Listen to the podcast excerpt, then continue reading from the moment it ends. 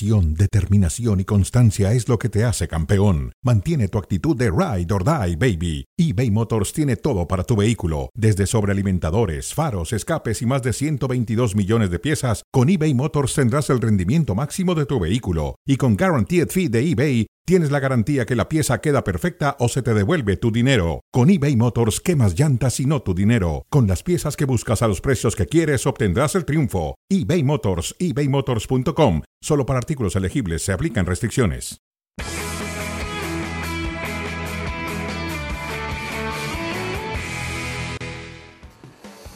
Goleada del Real Madrid al eh, Celta de Vigo. 1-4 marcador final. El Celta, aquí lo comentamos al medio tiempo, había sido superior en la primera mitad y se ha venido al descanso perdiendo.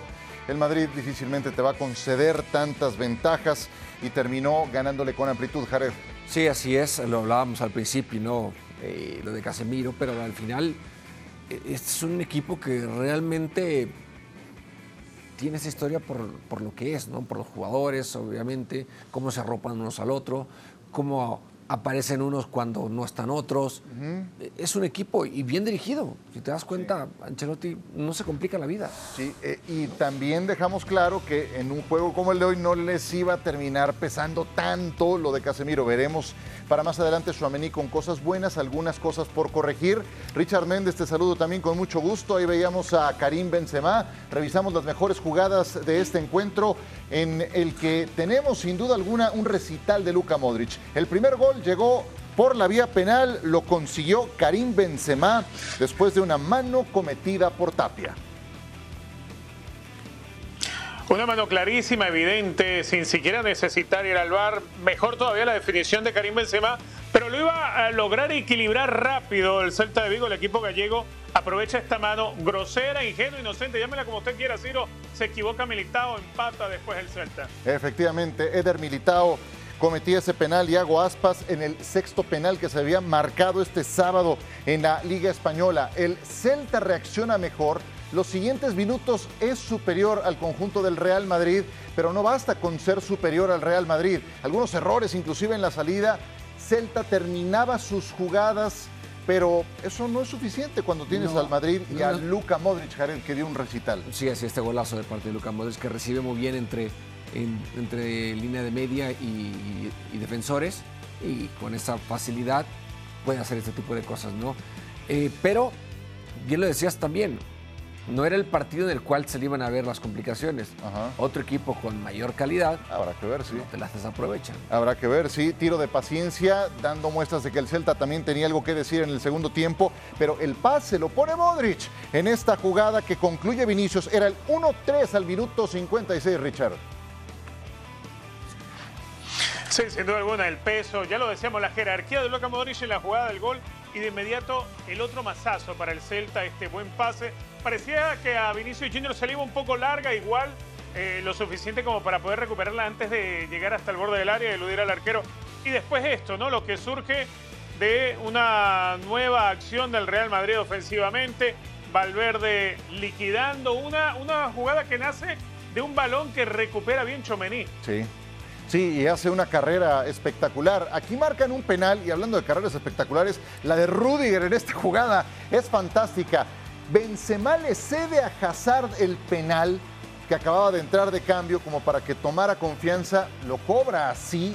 Marchesín hace una doble atajada espectacular y pues, eh, ¿cuál? Se convirtió en un boomerang ese penal para Hazard. Sí, entiendes que como portero obviamente te tiran muchísimos penales y vas, vas entendiendo cómo va a venir cada uno de ellos, ¿no? En este caso, Hazard te pone a tres metros del balón, entonces Marchesín sabe que fuerte no va a venir, claro, ¿no? Pues entonces, eh, de eso viven los porteros, de estar analizando, estar viendo cómo van a venir y cómo es lo otro, ¿no?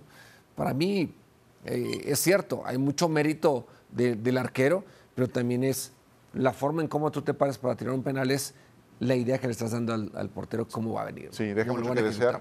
Y, y, lo de Marchesín también con el doble mérito que después de la primera tajada entra como león Karim Benzema al contrarremate y ahí se incorpora para también detener y evitar el quinto gol. Pero bueno, hoy creo que las palmas tienen que ir sin duda para Luka Modric, casi 37 años de edad, de los del Triángulo de las Bermudas, Richard, el único que pudo jugar el día de hoy.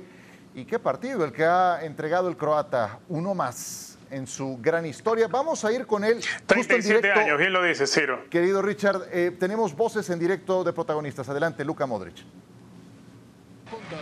Sí, buenas noches. Sí, muy importante. Eh, en un campo donde siempre nos cuesta, donde nos eh, ponen siempre difícil, equipo de Celta, pero hoy creo que hemos hecho muy buen partido, sobre todo segundo tiempo y finales de primer tiempo. Y importante, victoria muy importante y nada, hay que seguir. ¿Qué siente un futbolista como tú que ha jugado tantos partidos que un estadio rival te aplauda cuando te has marchado al banquillo? Bueno, es una cosa muy bonita. Eh, me pone muy contento, claro, eh, cuando gente te reconoce en otros estadios y nada, dar las gracias a la gente por aplaudirme.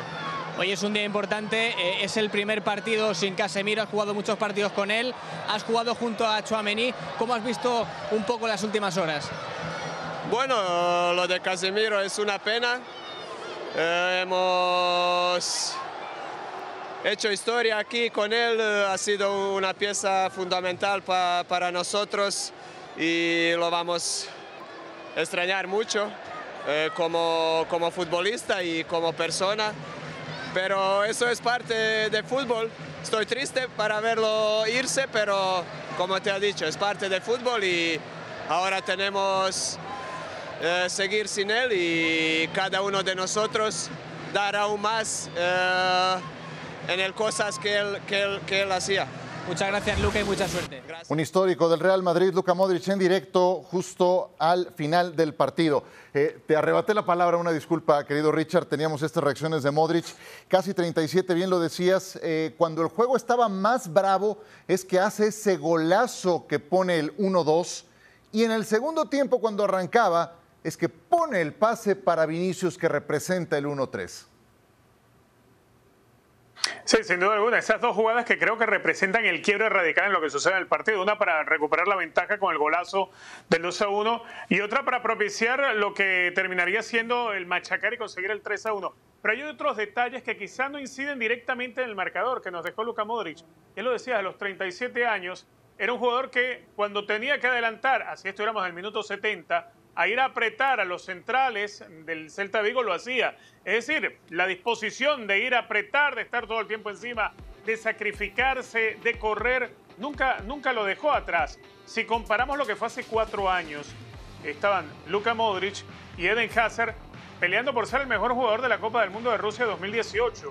Ya vemos dónde ha terminado Eden Hazard y ya vemos lo que hoy representa Luka Modric, los dos en el mismo equipo. Hay una diferencia del cielo a la tierra.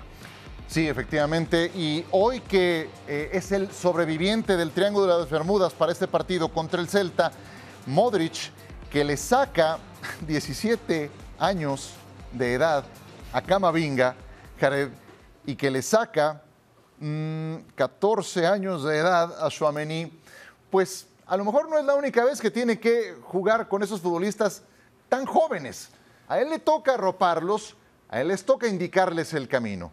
Sí, es, parte del fútbol, como bien lo comentan en la salida de, Casemiro, es esto. Él en su momento también le tocó ser arropado por jugadores que, que le entregaban eh, experiencia, que, le, que, lo alentaban, que lo eh, orientaban.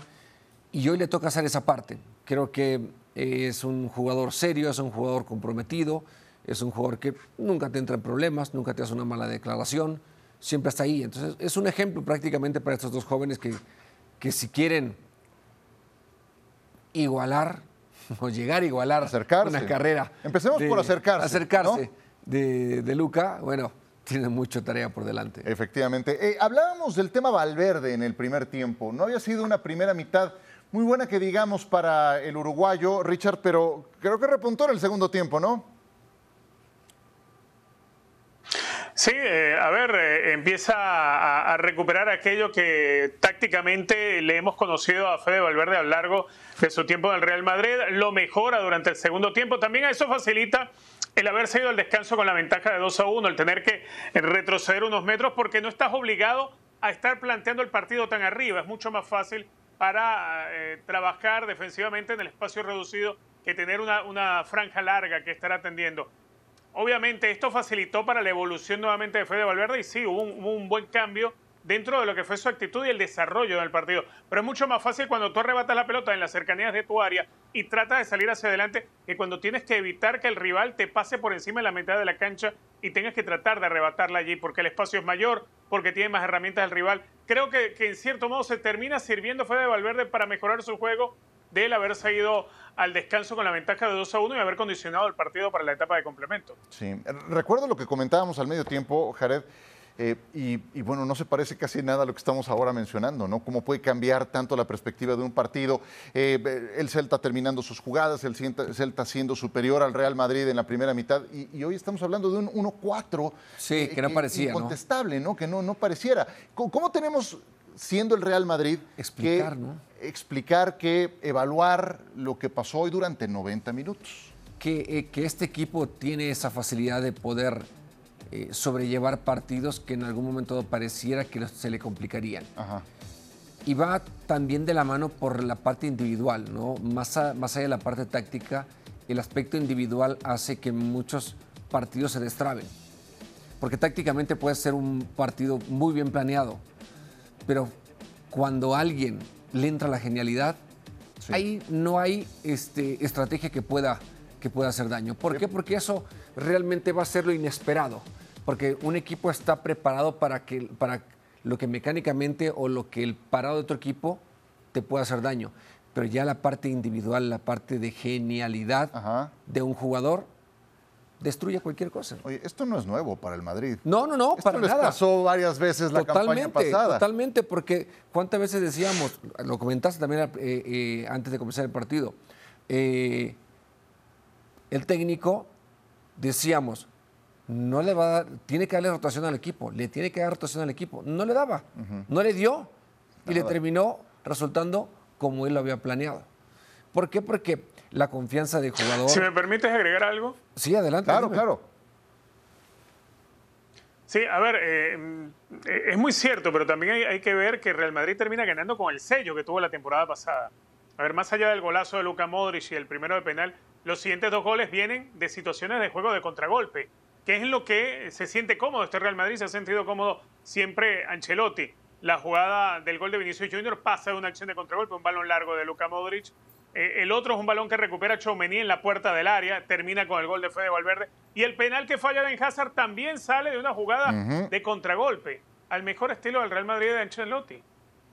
Pero no es válido. Claro. ¿No? Estás jugando contra la desesperación del otro que te va a dar los espacios. Tienes jugadores que, que en lugar de pedir el balón al pie, te pide el, balón al espacio, porque saben que ahí es donde realmente van a encontrar eh, el peligro para el equipo rival. Está bien, o sea, eh, trabajan de cierta manera los partidos que te van orillando a lo que a ellos les conviene. Sí. Eh, y vaya, eh, sabes de la velocidad de Vinicius. ¿Qué tal lo de Rudiger? Fue fantástico. Digo, estaba fresco, ¿no? Acababa de entrar. Pero la carrera que hace en esa jugada que termina en penal que le cometen a Benzema, espectacular. Digo, digo estará como león enjaulado en la banca. Antonio Rudiger, que después de ser titular sólido en el Chelsea, ahora tiene que esperar minutos desde la banca. Y eso esperarías de otros casos como el de Ben Hazard. Em, esta es la de Vinicius, justamente, que viene precedido de un pase milimétrico que le pone Luka Modric para sacar a Marchesín y definir. Al momento en que está frente a Marchesín, de acuerdo con las métricas, tenía un 14% de probabilidad de gol. Em, y termina después haciendo la anotación. Perdón. Lo, increíble ¿no? del defensor, del capitán, cómo en lugar de seguir para tratar de alcanzar a Vinicius, baja la velocidad y se abre. Pues que es rápido Vinicius. No, no, no, está bien, pero, no definió de primera Vinicius. Vinicius se baja la velocidad y se quita a Marchesín. Si él hubiera seguido con la velocidad, es probable que en ese autopase que para tratar de, driblar a Marchesín, le pueda haber eh, competido a Vinicius. Sí, no entiendo por qué bajó la velocidad. Buen punto, buen punto. Pues eh, continuamos con eh, más de este partido, sumamos más voces, más puntos de vista con Martín Einstein, que estuvo a nivel de cancha. Adelante. Victoria contundente para un Real Madrid que, a la luz del resultado, podríamos decir que fue el equipo dominante, pero en el trámite del partido le costó al conjunto de Carlo Angelotti, sobre todo en la primera parte, hacer pie. Un Celta muy ordenado, muy bien trabajado, con una línea de presión sobre la salida del conjunto merengue, maniató al eh, equipo de la capital española hasta que aparecieron los dos hombres sobresalientes en el Real Madrid. Primero, Vinicius, a quien intentó el Chacho Coudet cortar sobre su línea de profundidad, pero el brasileño sacaba de la chistera con la varita mágica todo tipo de recursos. Imparable el extremo brasileño para generar, para quitarse marcas de encima y para eh, profundizar sobre todo sobre esa banda izquierda. Y luego la, la maestría, la majestuosidad, el genio de un hombre que sirve para todo. Si se le necesita para quitar balones, ahí está. Si se le necesita para hacer la pausa, también. Y si está muy tapado Vinicius, como lo estaba, apareció Luquita Modric, el hombre que con la salida de Casemiro será el encargado de marcar el camino, el liderazgo, la autoridad, el ritmo, el temporizador. Luka Modric fue eso y cuando faltaba gol no solo encontró el camino, sino que la clavó al ángulo del Celta de Vigo. Muy, muy difícil, imposible, vamos, para Marchesín. Otra vez el Real Madrid hace pie y a partir de allí no hubo partido. Se lo vio en el rictus de los futbolistas celtistas, caídos, evidentemente, con la imposibilidad de poder levantar un marcador frente a un Madrid que se crece frente a este tipo de situaciones con un buen desempeño de Chouameni.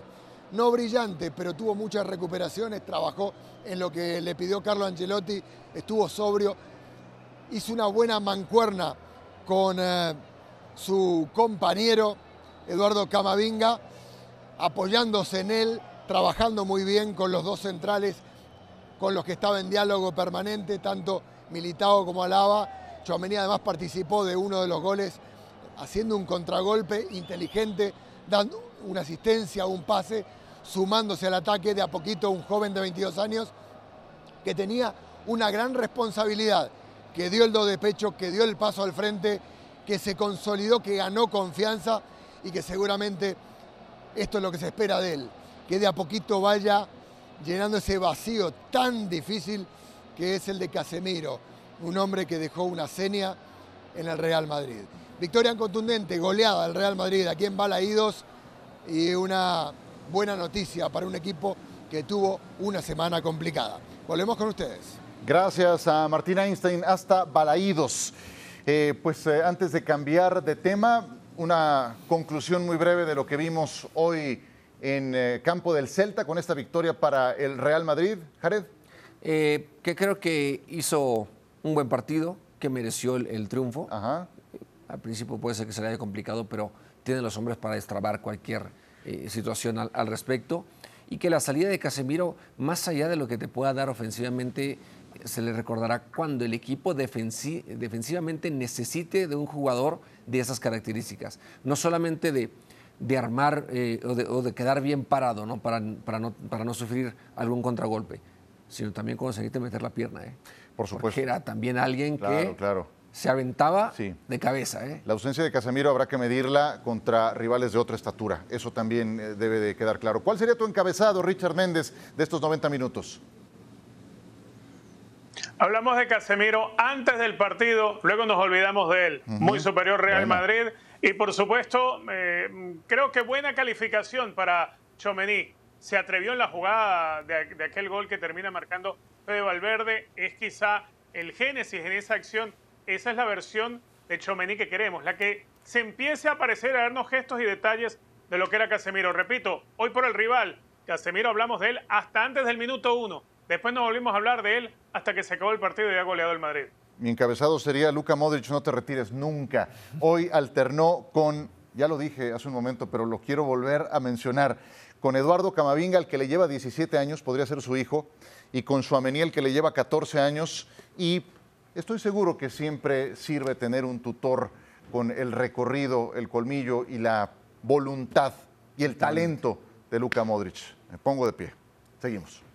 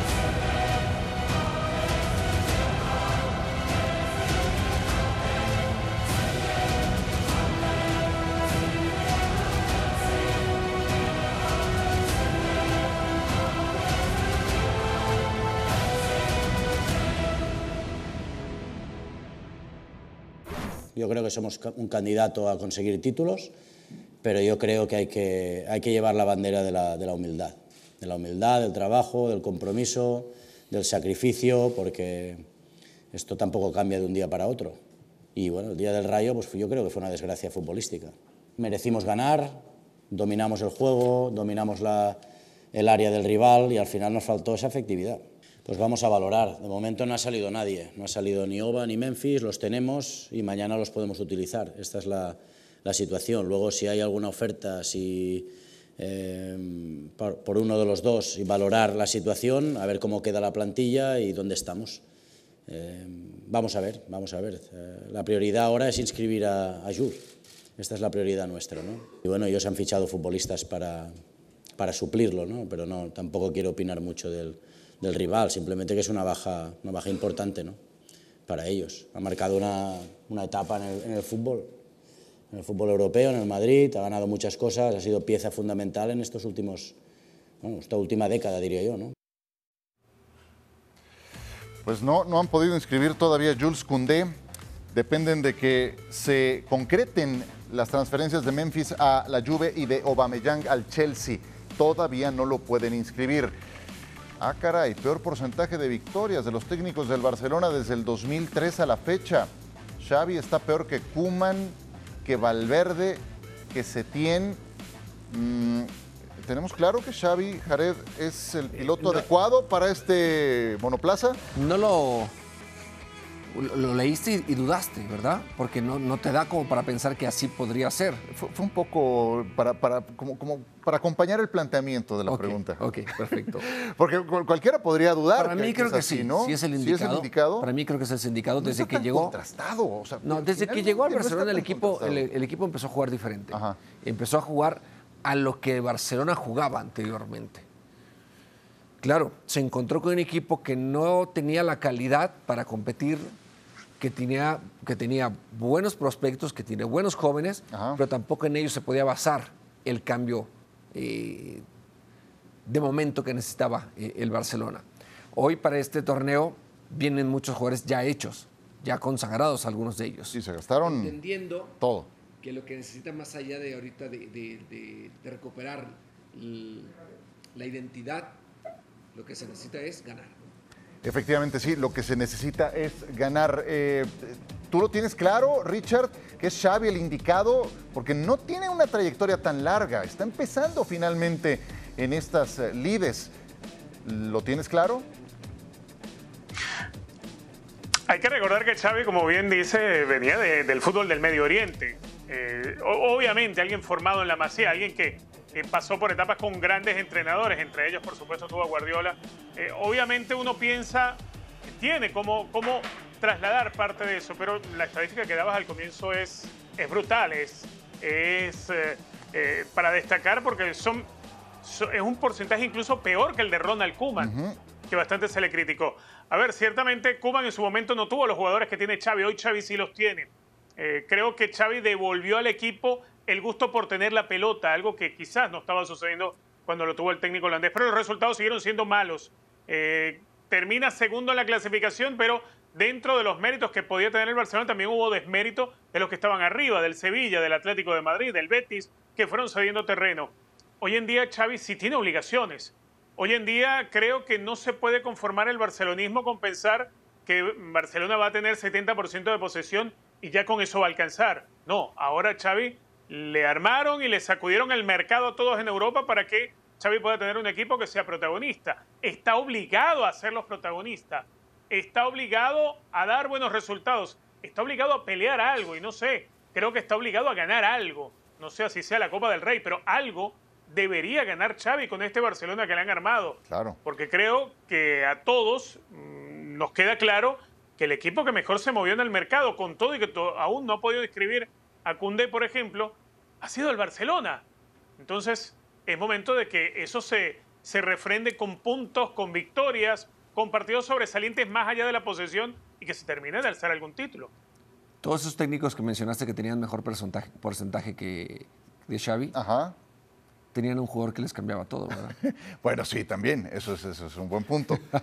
ese, es un, ese, es un, buen punto, sí. Entonces creo que sí hay una diferencia en ese tipo de cosas. Hoy creo que Eh, el equipo va a jugar bien, eh, tiene el, sello de, del Barcelona, realmente, y creo que está para competir y, sí creo que va a ganar algo. Yo sí creo. Eh. No sé si, si Champions, creo que es lo más complicado, ¿no?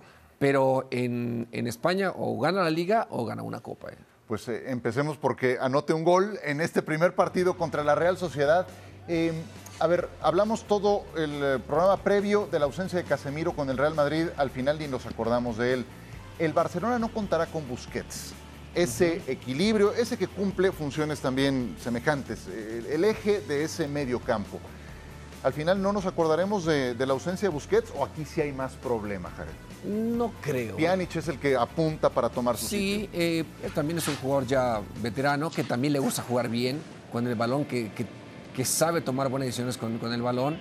Eh, es cierto que eh, no fue y ni ha sido lo que Busquets ha sido para el Barcelona, incluso para, para la selección española, pero tiene capacidad y, alrededor tiene, tiene buenos jugadores, tiene buenos jugadores con mucha movilidad.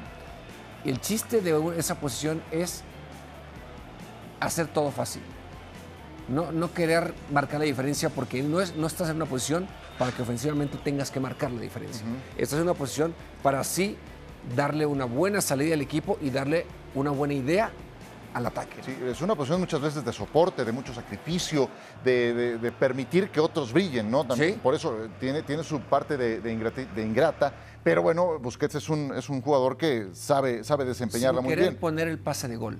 Claro, bueno, sí. Porque no estás tan cerca como para decir, mi pase va a ser el pase de gol. No va a ser. De acuerdo. Ayer concluíamos en este programa, Richard, que el Barcelona de las Palancas, en su presentación contra el Rayo Vallecano, pecó de ansioso. La ansiedad se lo terminó comiendo. ¿Qué más tiene que corregir después de ese primer partido contra el Rayo Vallecano? Un poco de cabeza fría para tomar la decisión correcta. No todo es pasar y, eh, rodear el área con buenas pelotas por los costados, sino tomar la decisión correcta. ¿En qué momento vas a tratar de romperle la línea de fondo al rival? ¿En qué momento ir a ganarle la espalda a un central? E ir a atacar el espacio. Eso le terminaba faltando al Barcelona se encontró con un equipo que se resguardó bien atrás y el Barcelona, más allá de todo lo que intentó, entre la ansiedad, tratando de rematar desde cualquier punto de la cancha, sobre todo en el caso de Robert Lewandowski, pues se terminó también de diluir en el no tomar ese atrevimiento, esa, esa decisión correcta en el momento oportuno. Creo que Barcelona necesita un poco más de cabeza fría y más cuando es un equipo que tiene tanto la pelota. Cuando tienes la pelota eh, digamos que tienes que saber manejar los tiempos. Y eso le faltó al equipo de Xavi el fin de semana pasado. Creo que habrá trabajado bastante sobre eso y, creo que eso no lo va a sufrir en esta oportunidad. Más allá de que le haya o haya salido la gente contenta del estadio en el partido contra Pumas, ¿les perjudicó? Eh, ¿En qué sentido voy? Sí. Pues anotaron seis goles en casa. Bueno, este equipo va a volar, tiene gol. Entonces, ¿cómo llegas al siguiente partido? Contra un rival que tampoco era que vas a decir, claro. ah, eh, va a ser muy complicado. Es un buen rival, pero muy ganable, ¿no? Entonces, creo que se quedaron con esa idea de decir, este partido lo vamos a ganar, no lo, vayamos, no lo vamos a golear, pero como que estaban esperando decir, ¿en qué minuto irá a caer ya el primer gol? Sí. ¿Cuánto, ¿Cuánto va a pasar? ¿Y cuánto pasa? ¿Y cuánto falta? Para mí, más allá de, de ayudarles, me termina haciendo daño. Es que creo que un sparring que te exija más para efectos de tu puesta a punto individual sí, termina siendo más productivo, ¿no? Totalmente. ese juego estaba decidido el, primer cuarto de hora, ¿no? Tristemente. Y ojo que lo de Cundé tiene una cláusula en su contrato que si no logran inscribirlo antes del 31 de agosto... Queda libre. Queda libre. Eh, ¿Están tranquilos en el Barcelona? Sí, ¿Están tranquilos? Bueno, pues, allá ellos. Bueno, ¿por qué me voy a preocupar? Tratan de acomodar a uno de los otros gratis en no, otra parte no, no, y yo te pago. ya nos vamos. Gracias, Richard Méndez. Un abrazo grande. Jared. Chao, chao. Un abrazo. Hasta pronto. Chao.